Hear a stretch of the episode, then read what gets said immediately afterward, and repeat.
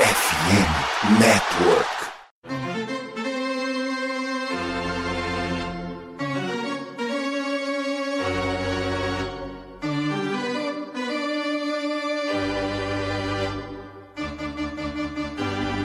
It's time for Dodger Baseball. Charged up, charged up, charged up. Let's go, Dodgers! Let's go! Another home run party.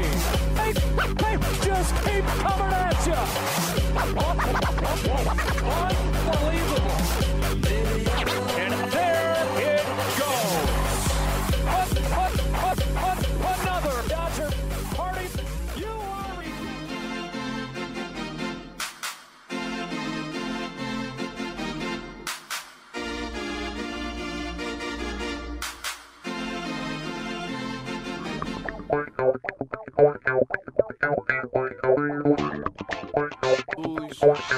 E aí, Dodgers Nation! Como é que vocês estão? Começando a partir de agora mais um episódio do meu, do seu, do nosso Dodgers Cast Baseball, o podcast para falar do maior azul do mundo aqui na FN Network. Eu sou o Thiago Cordeiro, comigo Gabriel Obarros. Estamos saindo de- nesse momento de Maryland e indo para o Texas.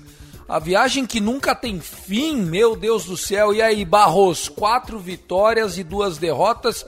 Como é que tá a nossa road trip para começar esse episódio? A gente tinha falado no último episódio que um 3-3 seria ótimo, né? Saindo de Baltimore e de Nova York com 3-3 seria ótimo. E a gente acaba saindo com um 4-2, que é praticamente quase o mundo perfeito, né? Tivemos a, a oportunidade de fazer 6-0, mas não conseguimos fechar nenhuma das duas séries para varrer, mas ah, sai com, com uma campanha positiva e que é o necessário se a gente quer mesmo vencer essa divisão com folga, né? A gente pode vencer apertado, mas vencer séries é muito importante se a gente quiser pegar uma folga aí, uma, uma- uma vantagem mais larga nessa divisão que é a, a, a NL West, que é uma das divisões mais apertadas do beisebol. Só a AL East, que é mais apertada que a nossa, mas é, é uma, uma das divisões mais apertadas do beisebol, a nossa divisão. E fomos bem, fomos bem no, no- no- no confronto fora de casa. E agora fechar essa, essa série, essa road trip com Texas Rangers, para voltar para casa contra o Toronto Blue Jays na segunda-feira. É isso, vamos falar então dessas duas séries que aconteceram. Né? Varrer o Orioles é algo bem complicado, os caras não são varridos nem dentro nem fora de casa desde maio do ano passado, cara. É muita coisa e hoje jogaram melhor, né? Fizeram por merecer. O Julio Urias muito errático, né? Apesar do Dodgers ter pulado na frente no primeiro inning fazendo 2 a 0, logo ele já tomou quatro corridas.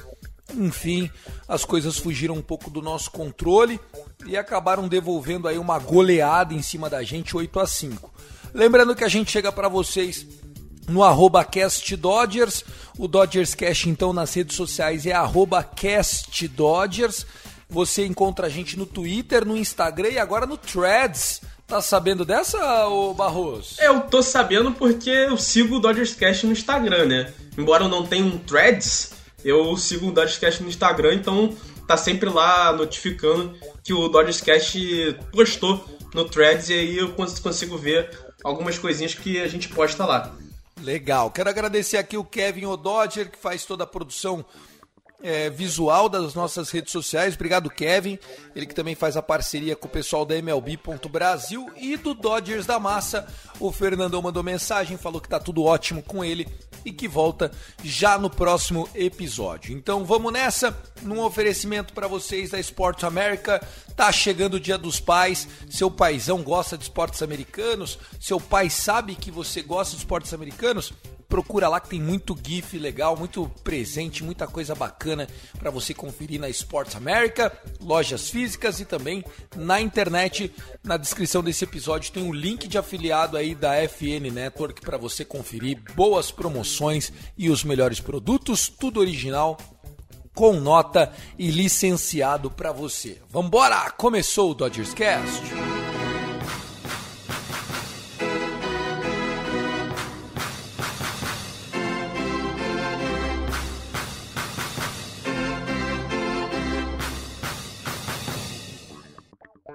A gente tá gravando isso aqui já na quarta-feira, né, no dia do jogo, né? Porque o Dodgers é, começou essa partida 2h45 da tarde, horário de Brasília, 10h45 da manhã, horário de lá, né? Horário da Califórnia.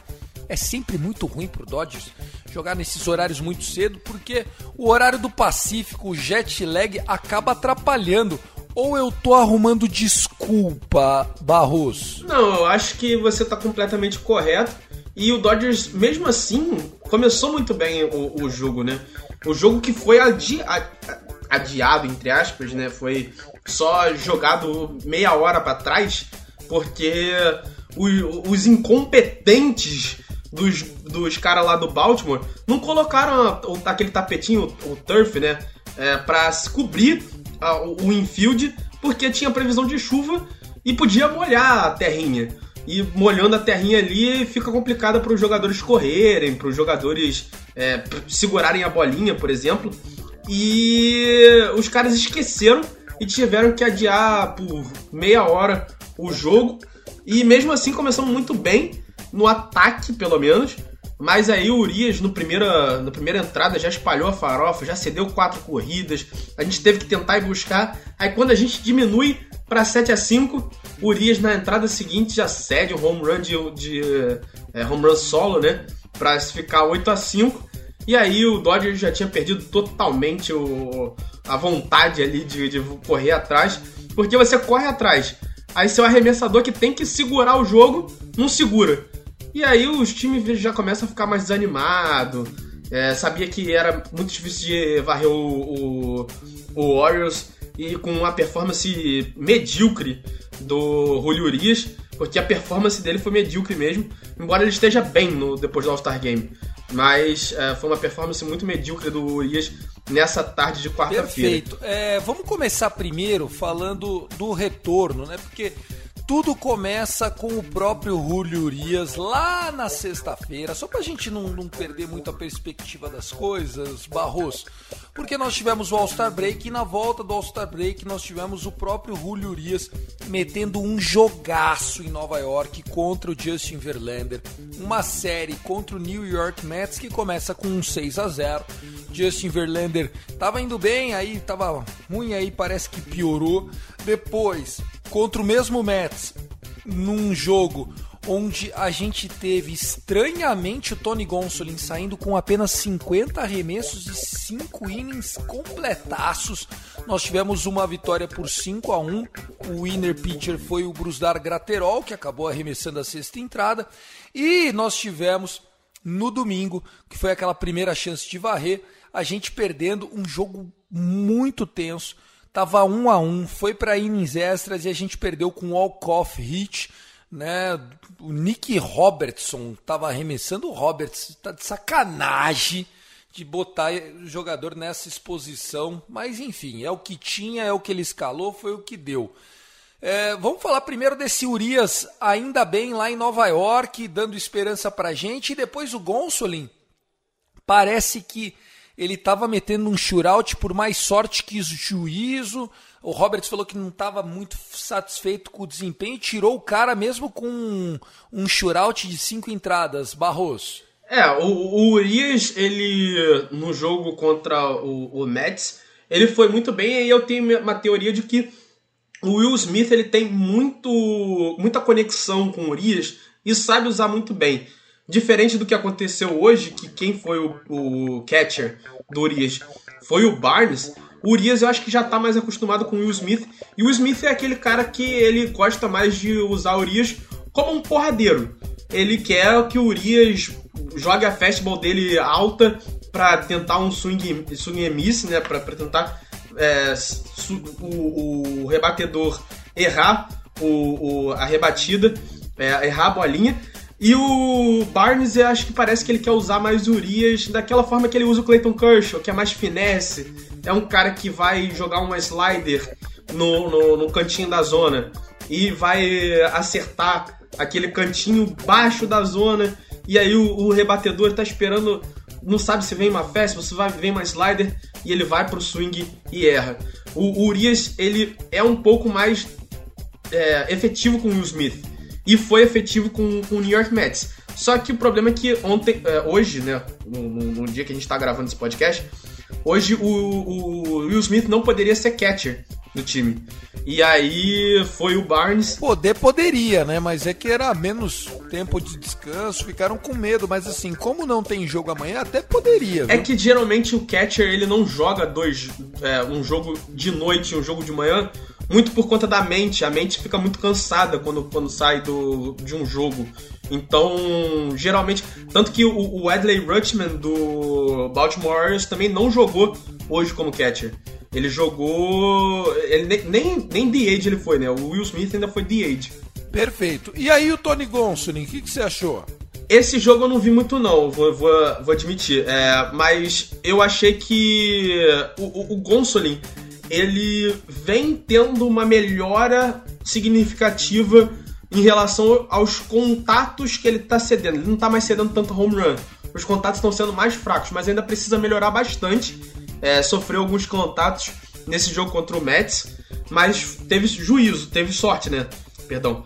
Teve sorte e pitcher também tem que contar com sorte.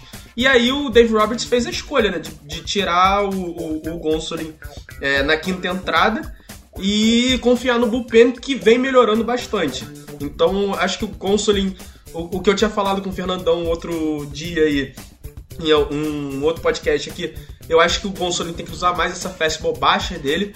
Eu acho que é, é, é, é o, a pitch que vai ser efetiva dele vai ser uma fastball é, embaixo da zona, porque ele, ele vai misturar essa fastball com uma split, com a splitter dele e os rebatedores vão ficar é, mais parados quando ele usar a fastball ou então eles vão pro swing mais quando ele usar a splitter. Então é, é uma arma que eu acho que ele tem utilizado pouco essa temporada, mas que pode ser o, o melhor para ele para o resto da, da, temporada é usar essa fastball baixa. Tá aí, é, só trazendo alguns dados para vocês. Em 5 entradas, 54 arremessos, o Tolly Gonsolin teve 9 hard hits balls, 9.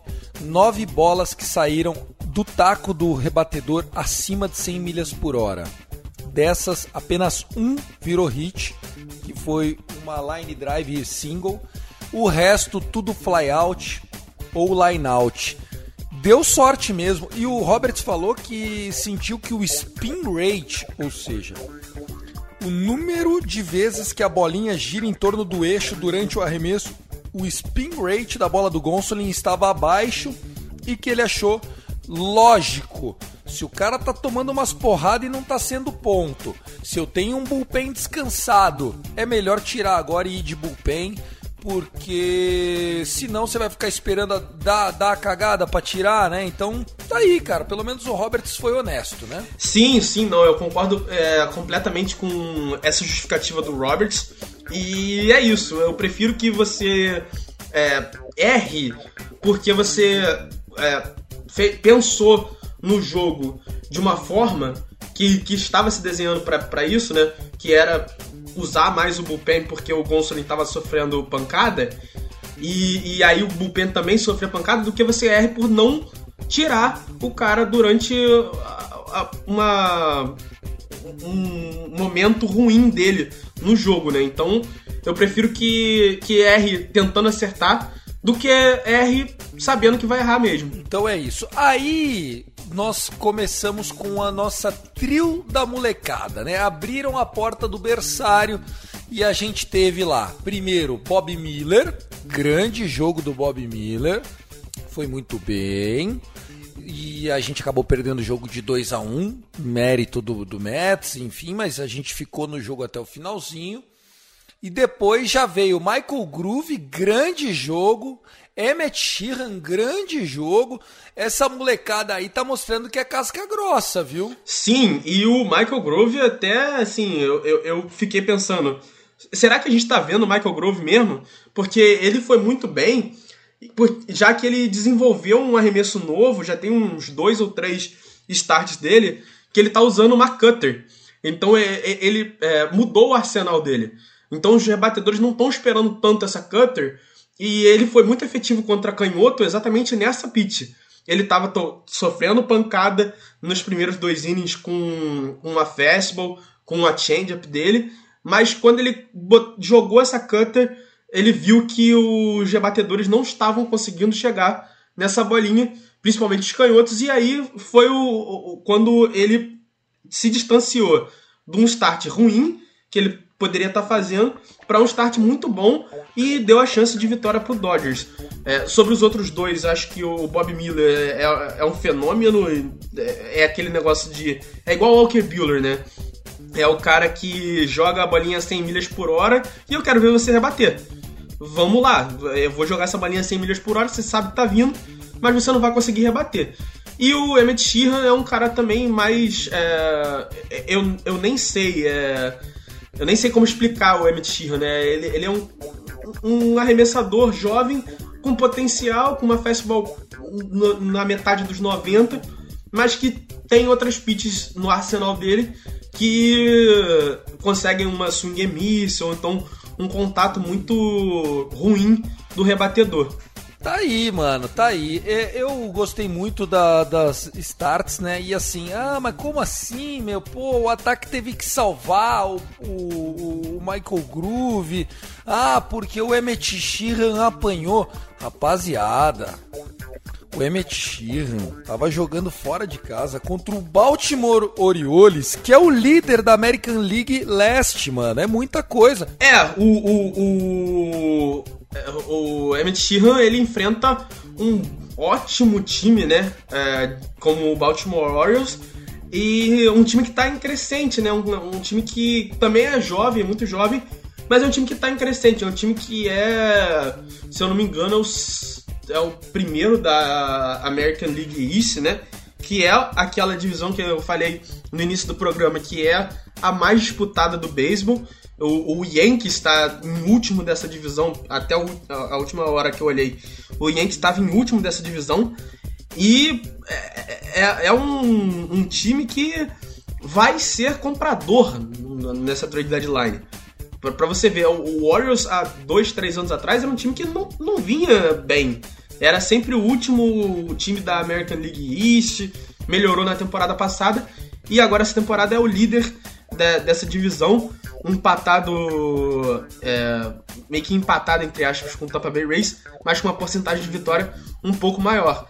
E é um time que chega ascendente e, e é difícil jogar contra eles. A gente viu o Urias nesse jogo de hoje tendo muita dificuldade, cedendo oito corridas. E um garoto que acabou de chegar da AAA já mete um, uma start muito boa, que foi na, na segunda-feira. É, cedeu acho que só três corridas, né? Ou quatro corridas. E segurou muito bem.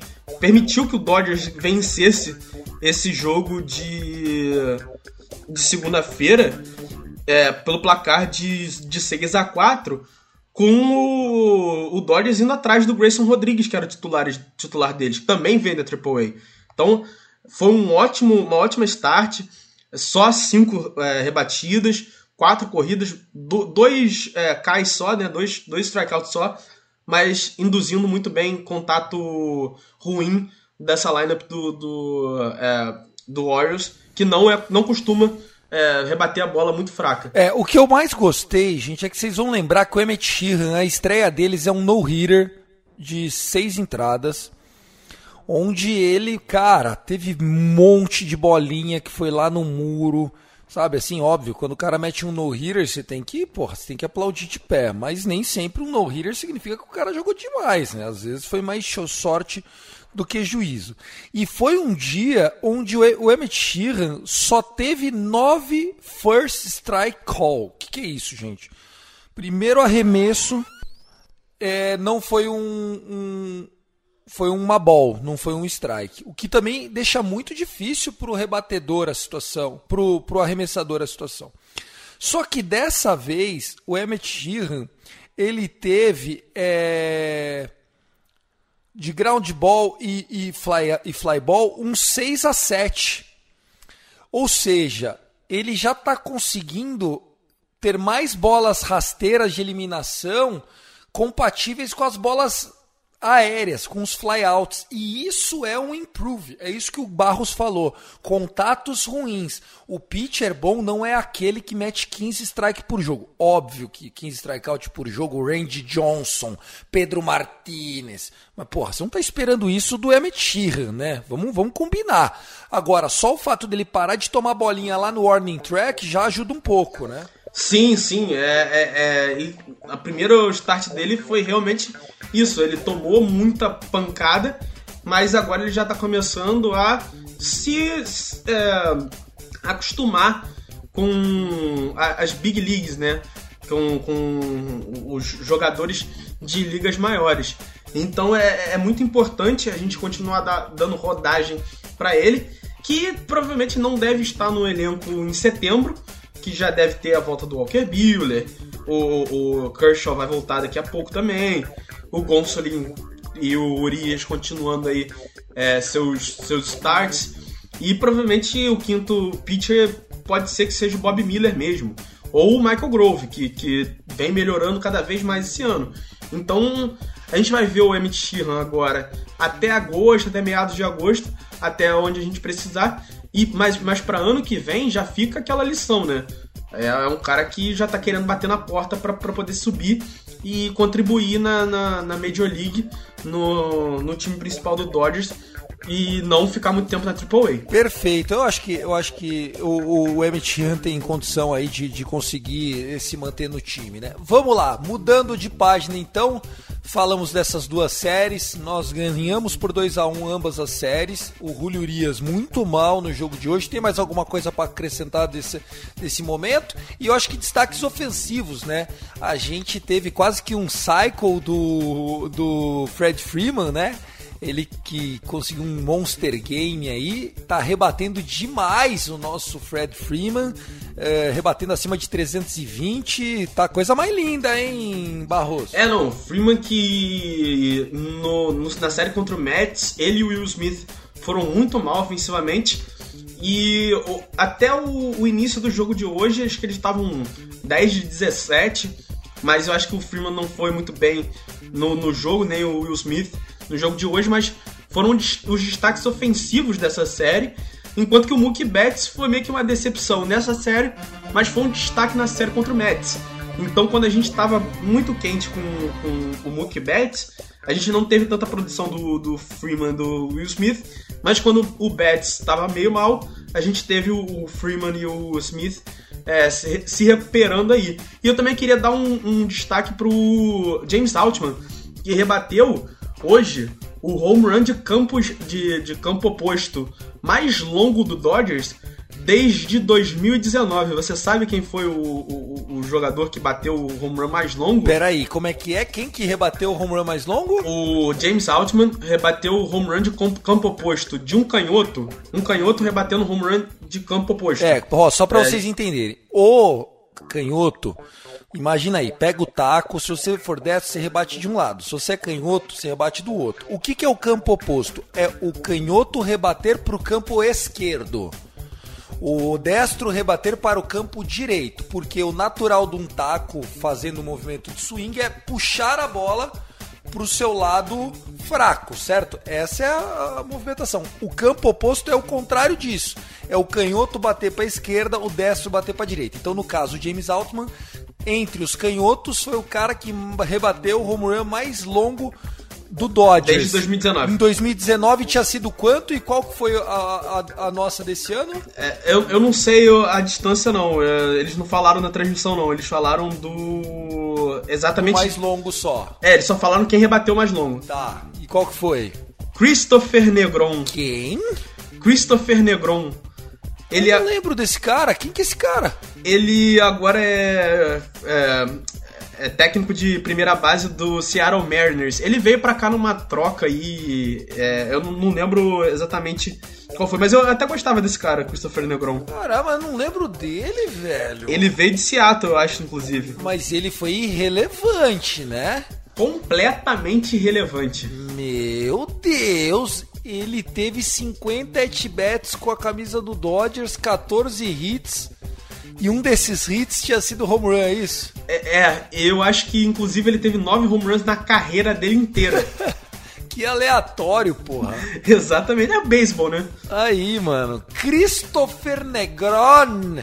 Ele tem 37 anos, americano, apesar do nome. Tá, é mesmo. É coach de primeira base, né? First base coach do Seattle Mariners. Tá aí, velho. Nem lembrava desse cara jogando no Dodgers, quanto mais. Nossa, que coisa aleatória. Mas tá aí, o do James Altman, então, cara, pô, acho que foi o segundo home run dele na, na série, né? Foi, acho que foi. Ou ele só teve. Não, isso? eu acho que ele teve um no, na segunda-feira, né? Contra o. Isso, contra o Orioles também. É, é, eu acho que foi isso mesmo. E aí o de, de hoje, que foi uma bomba, inclusive. Coisa linda, parabéns, James Altman. Parabéns por nada, né? O Max Muncy também é outro que, porra, conseguiu um home runzinho hoje, também não valeu de nada, né, meu? Sim, ele tava mal, né? Ele. Ele tá mal, Ele né? tá- tá mal. É, é. E, e ele, ele é aquele negócio, né? Ele só bate home run. Ele só bate home run. É home run ou nada. E é sempre pro mesmo canto, sempre a mesma coisa, né? É, é, é uma bolinha que fica meio que pendurada, ele puxa essa bola e a bola vai pra, pra, pra, é, pra arquibancada. E é, são, são coisas que uh, acho que nem, nem Deus explica, né? Essas home runs do Max Muncy. É isso, né, cara? Que fase. Mas bom, vamos lá. Então só pra gente, pra gente então encerrar, é, derrota de hoje um 8 a 5, lógico, é dolorido, mas pô, nós temos que pensar que os nossos adversários também estão perdendo, né? Também está, estão tropeçando, apesar do, do Arizona ter vencido é, o Atlanta Braves na terça-feira. A gente segue aí. Nesse momento estamos com uma derrota a menos e uma vitória a mais, ou seja, estamos um jogo na frente. Caso o isso do Giants, né? Em cima do Arizona D-backs, a gente abriu, a gente tem jogos a menos, mas estamos dois jogos de vantagem. O São Francisco Giants também, não sei se o calendário é fácil ou o time é encardido mesmo. Como tá? Como que tá tão alto assim? Parece um elefante em cima da árvore. Sete vitórias seguidas para eles. É que o calendário saindo do All-Star Break não tá tão difícil assim pro Giants, né? Eles enfrentaram o Reds agora, tudo bem. O Reds tá, tá disputando a divisão, mas o Reds também não é aquele bicho de sete cabeças. Enfrentaram um Pirates que tá bem, bem mal das pernas, né? Então não acho que. é, é, eles enfrentaram dois times. ah, O Reds está disputando divisão, mas é talvez a divisão mais fraca do beisebol. É a segunda mais fraca, né, na real. Só perde pra AL Central. Então é, é aquilo, né? Estão disputando aquela divisão que, que é fraca, que não tem nenhum time que você olhe e fale, oh, nossa, que timaço. É um Cubs, um, um Cardinals encardido, que, que não faz nada. O Pirates, que, que tá na- no limbo já tem uns anos já. O Brewers, que também não é nada demais. Então eles pegaram um calendário muito fraco para começar esse All-Star Game, enquanto eh, depois do All-Star Break, né? E enquanto que a gente pegou um calendário bem mais forte, a gente pegou Mets, que é, é- é talvez a maior folha salarial do beisebol, o, o Orioles, que tá liderando a divisão mais Difícil. é, disputada do beisebol, e a gente vai enfrentar o Texas Rangers, que gastou muito Tá na off-season também. Coisa linda, coisa linda. Bom, vamos embora. Vamos falar agora do nosso confronto lá no Texas.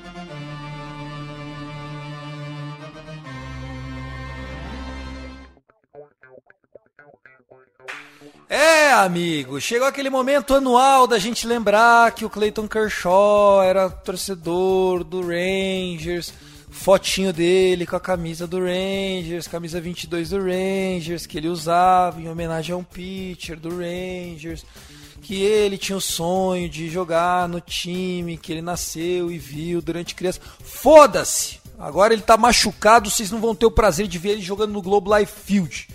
Só nosso, Gold. Ah, fica pra nós. Passa vontade, chupem o dedo. Clayton Kershaw tá fora dessa série, né? Quem sabe ele volta em agosto, segundo Dave Roberts, né? Pior notícia possível. Mas vamos lá, né? Nós temos escalado aí o Tony Gonsolin e, e os seus meninos. É, parece boy band a rotação do, do, do Dodgers, meu amigo. Ó, Gonsolin contra Andrew Heaney, lei do ex, será? Na sexta-feira? Depois, no sábado, nós temos Bob Miller contra o também jovem Danny Dunning, que é destro, acho que vai dar bom para nós. E depois, no domingo, Emmett Sheehan contra o canhoto Martin Pérez. Olha, eu não quero ser mensageiro do apocalipse, mas tem dois canhotos para enfrentar a gente e eu cravo aqui: o Dodgers se der sorte, ganha um jogo no final de semana. Me julguem. É, capaz de a gente ganhar só o jogo que a gente vai enfrentar o Destro, né? Que é o melhor pitcher dos três, né? Entre aspas. É o Dade Dunning. É, que em termos de números, sim. Em termos de, na prática, contra esse time que tem medo de enfrentar canhotos, não, né? É, é, pois é. Agora, é, a gente vai enfrentar um velho conhecido, né, no próximo. na, na sexta-feira, que é o Andrew Heaney, e a gente sabe como é que é o Andrew Heaney, né? É home run, walk ou strikeout. Se o Dodgers estiver tomando muito strikeout é porque ele tá dominando. Agora, se o Dodgers conseguir um ou dois home runs, aí já era. Aí o comando dele vai é, vai viajar junto para Texas junto com, com o nosso querido Dodgers então é, é, o negócio é pregar ele logo de início. E o Martin Perez, ele, ele já foi All-Star, não já? E aí é um cara que tem talento, só que é, tá com um ERA muito alto essa temporada, que é de 4,84, mas tá com 7,3 na, na temporada também, né? Ele faz ali o possível pro, pro time ganhar. É uma, um, um, são três jogos muito difíceis pro Dodgers, mas a gente espera que o nosso Backstreet Boys ganhe tá, os três jogos e não, não deixe o Texas Rangers ser, é, anotar nenhuma corrida contra a gente. Perfeito, perfeito. Então, estão trazendo aí, eu acho que essa série vai ser bem difícil. O time dos caras atacando é muito bom. Bullpen dos caras agora tem é, o Harold Chapman, também tá perigoso. Eles acabaram de varrer o Tampa Bay Rays, velho. Eles varreram o Tampa Bay Rays. Aliás, o Rays ganhou um dos últimos 10 jogos. É, difícil, né? Era a melhor campanha de todo o beisebol e tá passando por. Imagine se é o Dave Roberts. 1-9 no Last 10. A gente já tava pedindo não era nem mais a demissão. A gente tava com, com ele na boca do sapo aqui, né? Mas enfim, acontece com todo mundo. Uma temporada de 162 jogos é uma maratona, como a gente já cansou de dizer aqui. Você, Barroso, alguma consideração a fazer ou vamos para o para o nosso confronto de volta para casa? Não, acho que você já falou bastante, mas só falando da, do ataque deles, eles têm uma lineup com Semian, Seager, Nathaniel Lowe é, Adolis Garcia, Josh Jung, que foi All-Star, Jonah Hine. É, então, assim. Foi All-Star. É, são ótimos jogadores ofensivos e tem que tomar cuidado. Tem que tomar cuidado para não tomar muita pancada e fazer a nossa parte no ataque também. Que a gente tá com um ataque produzindo perto das oito corridas por jogo, se eu não me engano. Tinha visto uma coisa dessa na transmissão. É isso. Então, vamos lá, pessoal. Muito foco, muita fé porque se a gente voltar com 1-2 do Texas já tá bom. 2-1 é sonho e 3-0 é impossível.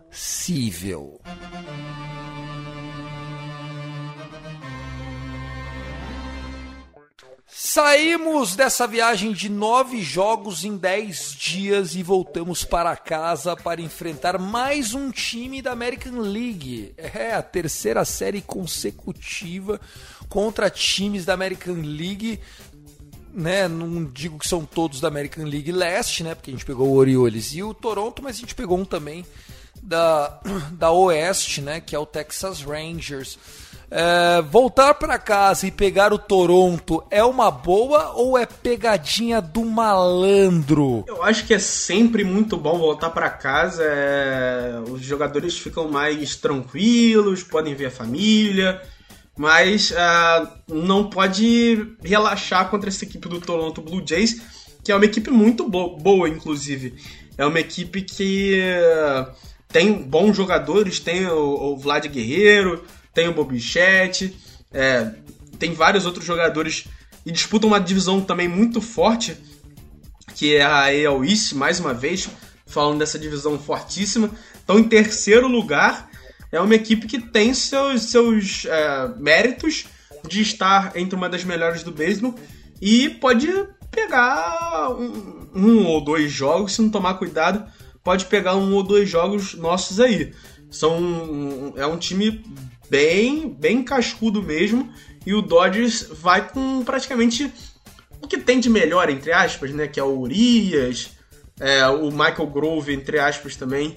É, a gente pode dizer que é, é, bom. E tem que ver quem vai ser o, starter do, do terceiro jogo, se vai ser o Gonsolin ou se vai ser algum outro jogador, o bullpen, sei lá, alguma coisa do tipo. Perfeito. Ó, já saiu as lineups para esses confrontos na segunda-feira, se tudo ficar saudável, né? O José Berrios fazendo um grande ano, Berrios. Encontra o Michael Groove. Na terça-feira, Chris Bassett, o homem que ganha mais que Clayton Kershaw no Prolabore. É brincadeira, né? Contra Julio Urias, perigoso, Rulinho, cuidado. E na quarta-feira que vem, daqui a uma semana, 5 e 10 da tarde, isso Yusei Kikuchi contra o Catman Tony Gonsolin. Aqui é uma série que eu acredito que dá pra gente é, roubar a vitória 2-1 aqui. Tô com medo desse Berrios, tenho medo desse ataque contra o Urias. Sei não, hein, velho. Nossa, tô achando que volta um 2-4 desses seis jogos. Tô muito pessimista? Não, mas também eu acredito que o Urias voltando pro Dodger Stadium vai ser uma coisa muito boa para ele. Depois dessa start ruim contra o Orioles, acho que ficar. ter, ter a torcida ao seu favor vai ser muito importante para ele. Eu acredito num 3-3. Eu vou, eu vou ser menos pessimista que você.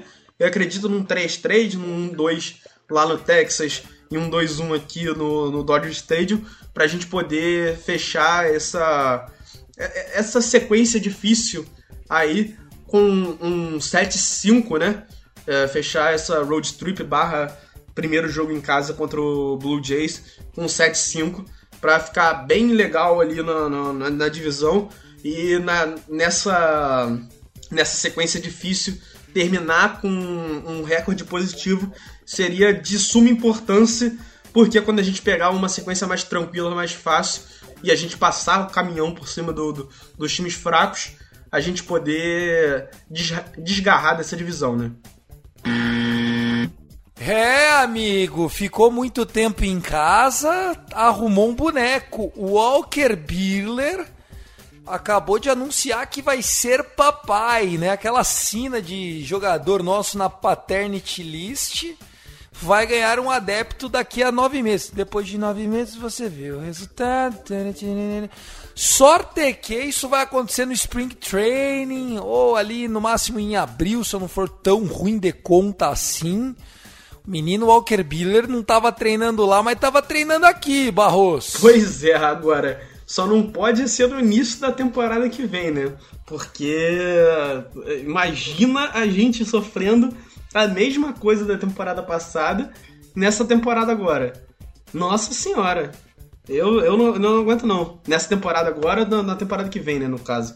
Porque não aguento não. A gente, no início desse, desse dessa temporada. Esse gente, ano? É, no início dessa temporada a gente teve vários, mais vários saindo pra, pra, pra Paternity List. Era Mookie Betts, Max Muncy, é, Yency Almonte, é, pô, Evan Phillips. Eu, eu, eu nem.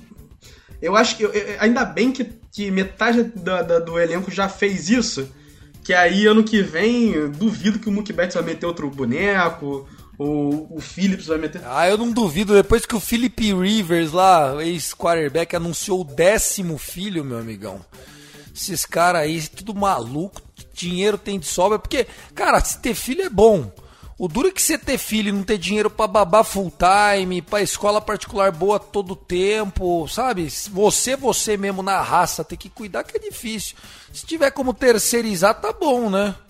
Mas tá aí. Vamos lá, mais uma rapidinha. É, meu amigo, que triste, né? Tivemos a confirmação de que Dustin May vai ficar fora pelo menos mais nove meses, né? Não é o filho do Walker Buehler, mas nove meses fora. Infelizmente, Dave Roberts confirmou que Dustin May teve que fazer uma cirurgia no cotovelo, cara. Que, que triste, né, cara? Ele não vai conseguir parar saudável mesmo? É, é bem. É, é bem preocupante aí pro resto da carreira do May. Ele não se manteve saudável nenhuma temporada, toda temporada ele perdeu vários jogos aí por lesão. E sempre são lesões é, bem, bem cruéis, né? É lesão no ombro, é lesão no cotovelo. É, é muito difícil o que está acontecendo com o Dusty May. A gente torce para que ele é, consiga se ficar saudável e, e, mudar o roteiro da carreira, a trajetória da carreira dele. Mas tá complicado aí pro Dustin May é, se manter saudável e se manter ativo num elenco de Major League, porque talento ele tem, só falta mesmo é, é, se manter saudável, é conseguir jogar uma temporada inteira completa, e aí realmente a gente pode ver o potencial de Dustin May, coisa que ele estava começando a mostrar no início dessa temporada até se lesionar. Infelizmente, a gente torce para que, que, tudo dê certo para a temporada que vem ele voltar ainda mais forte, mas é, é alguém que a gente tem que começar a ficar de olho porque não consegue jogar uma temporada inteira realmente. Não consegue jogar uma temporada inteira, né, cara? Tristíssimo, né? Dustin May, segundo Bill Plunkett, que é do The Orange Counting, o Bill Plunkett é um dos primeiros setoristas do Dodgers que eu acompanho. É, ele é do Orange County, que é um, um, jornal de Anaheim, né? Mas ele fala do Dodgers, mesmo sendo de Anaheim. Ele falou que Projetados são 12 meses, o Dave Roberts falou que a partir de 9 meses. Então, o Dave Roberts é meio otimista demais também, numas horas, né? Falou que o, que o Kershaw ia voltar, agora se voltar é em agosto. Ele tá mentindo para nós de propósito ou os médicos mentem para ele, ele mente para nós e depois a gente sabe a verdade? Eu acho que é ele que mente de propósito porque ele tem que tentar proteger os jogadores, né? Ele acaba não conseguindo, porque ele, nesse, nesse negócio de falar que, ah, tô sendo otimista, que ele vai voltar em seis meses, aí o cara demora nove para voltar, é, é, é uma coisa que a gente tem que tomar cuidado, ele tem que tomar cuidado nisso. Mas ele é otimista demais, né? Eu gosto do, do Dave Roberts por causa disso.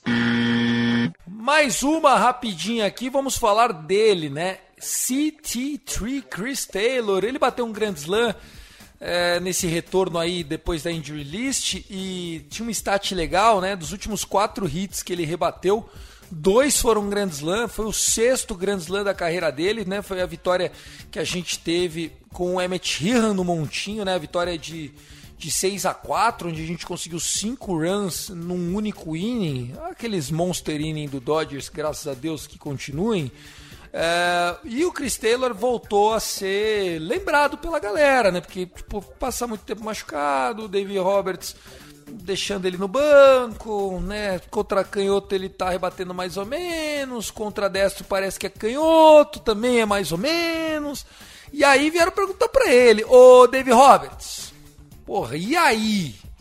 O que, que tá acontecendo? Agora ele vai jogar mais? E ele falou o seguinte: eu acho que se ele jogar todo dia, nós não vamos ter ele muito tempo disponível. Deus, cara, como assim?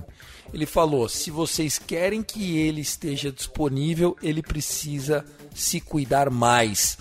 Parece que tem um injury prone de 60 milhões de dólares no time. Ô reservinha de luxo que ele for arrumar, hein, meu? pois é, às vezes a gente tá com, com esse Jack Marisnik, esse Johnny DeLuca, né? Que já machucou também esse porra aí, né? pois é, os caras que eu... Acho que o, o Dodgers, ele faz um... Uma lista assim, né?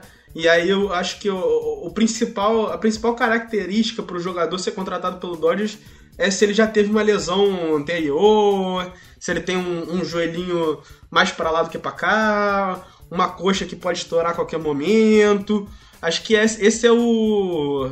É, é o diferencial para jogar no Dodgers, né? Acho que o Dodgers procura mais jogador assim, que gosta de, gosta de lesionar um pouquinho, né? Que a gente, pô, a gente deve ter, se eu não me engano, o segundo maior. Segundo. É o segundo time com mais lesão no ano, né?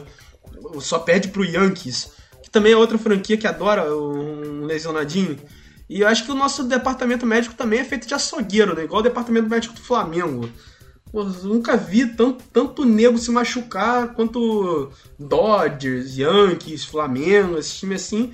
Adoro contratar um jogadorzinho que com, a, com, com um, uma lesãozinha é, na coxa, uma lesãozinha no joelho. Acho que é, é, é, o, é o, diferencial aí para ser jogador do Dodgers. É, o Dodgers adora um problema, né? A, a vida tá tão boa, né? Então os caras os cara querem dar problema, querem dar dor de cabeça. É brincadeira isso, né? Mas vamos lá, vamos seguir. O show tem que continuar. Barros, seus destaques finais. Obrigado pela companhia. Mais um Dodgers Cash entregue pra galera aí. Valeu, Tiagão. Valeu, galera azul da, da Nação Azul. E a minha consideração final é o dia que o Austin Barnes for demitido desse time aí, eu vou ser um cara muito mais feliz. Que isso, cara? que você tem contra o nosso bracinho de dinossauro, pô? O cara tá rebatendo 10, menos de 10%, Thiago. Não tem o que fazer. É, eu tava vendo que ele tá com OPS pior esse ano do que o Kershaw tinha na carreira, velho exatamente isso. Ele tem uma PS de acho que 300, 30%. Mas é que o Kershaw é bom demais, ou não? Os, as duas coisas, né? Tanto o Kershaw é muito bom, quanto o Barnes é muito ruim. Então, junta uma coisa com a outra. Não é o Shohei Otani, mas ele é bom rebatendo o Kershaw. Ele, eu, eu, lembro de um jogo contra o Milwaukee Brewers. É, o jogo acabou 1 a 0 Complect Game Shoutout com home run do Kershaw, um solo bomb. Ele simplesmente foi o Otani do rolê. Ele fez o home run e, e, e, matou. Acho que foi um dos dois ou três home runs que o Kershaw tem na carreira. Foi um jogo de 1 a 0 Aí histórias que a gente só vê com os GOATs, né? Os GOATs dos GOATs. Mas tá aí. É, Barros, obrigado pela companhia. Fernandão volta na próxima. Tamo junto. Obrigado a todos aqueles que ficaram com a gente até o finalzinho. A gente faz parte das FNN. Sigam os caras, arroba SomosFNN no Instagram, no Twitter e no Threads. Nós estamos como arroba castdodgers. Um forte abraço. I love LA. Go, go, go, Dodgers! I love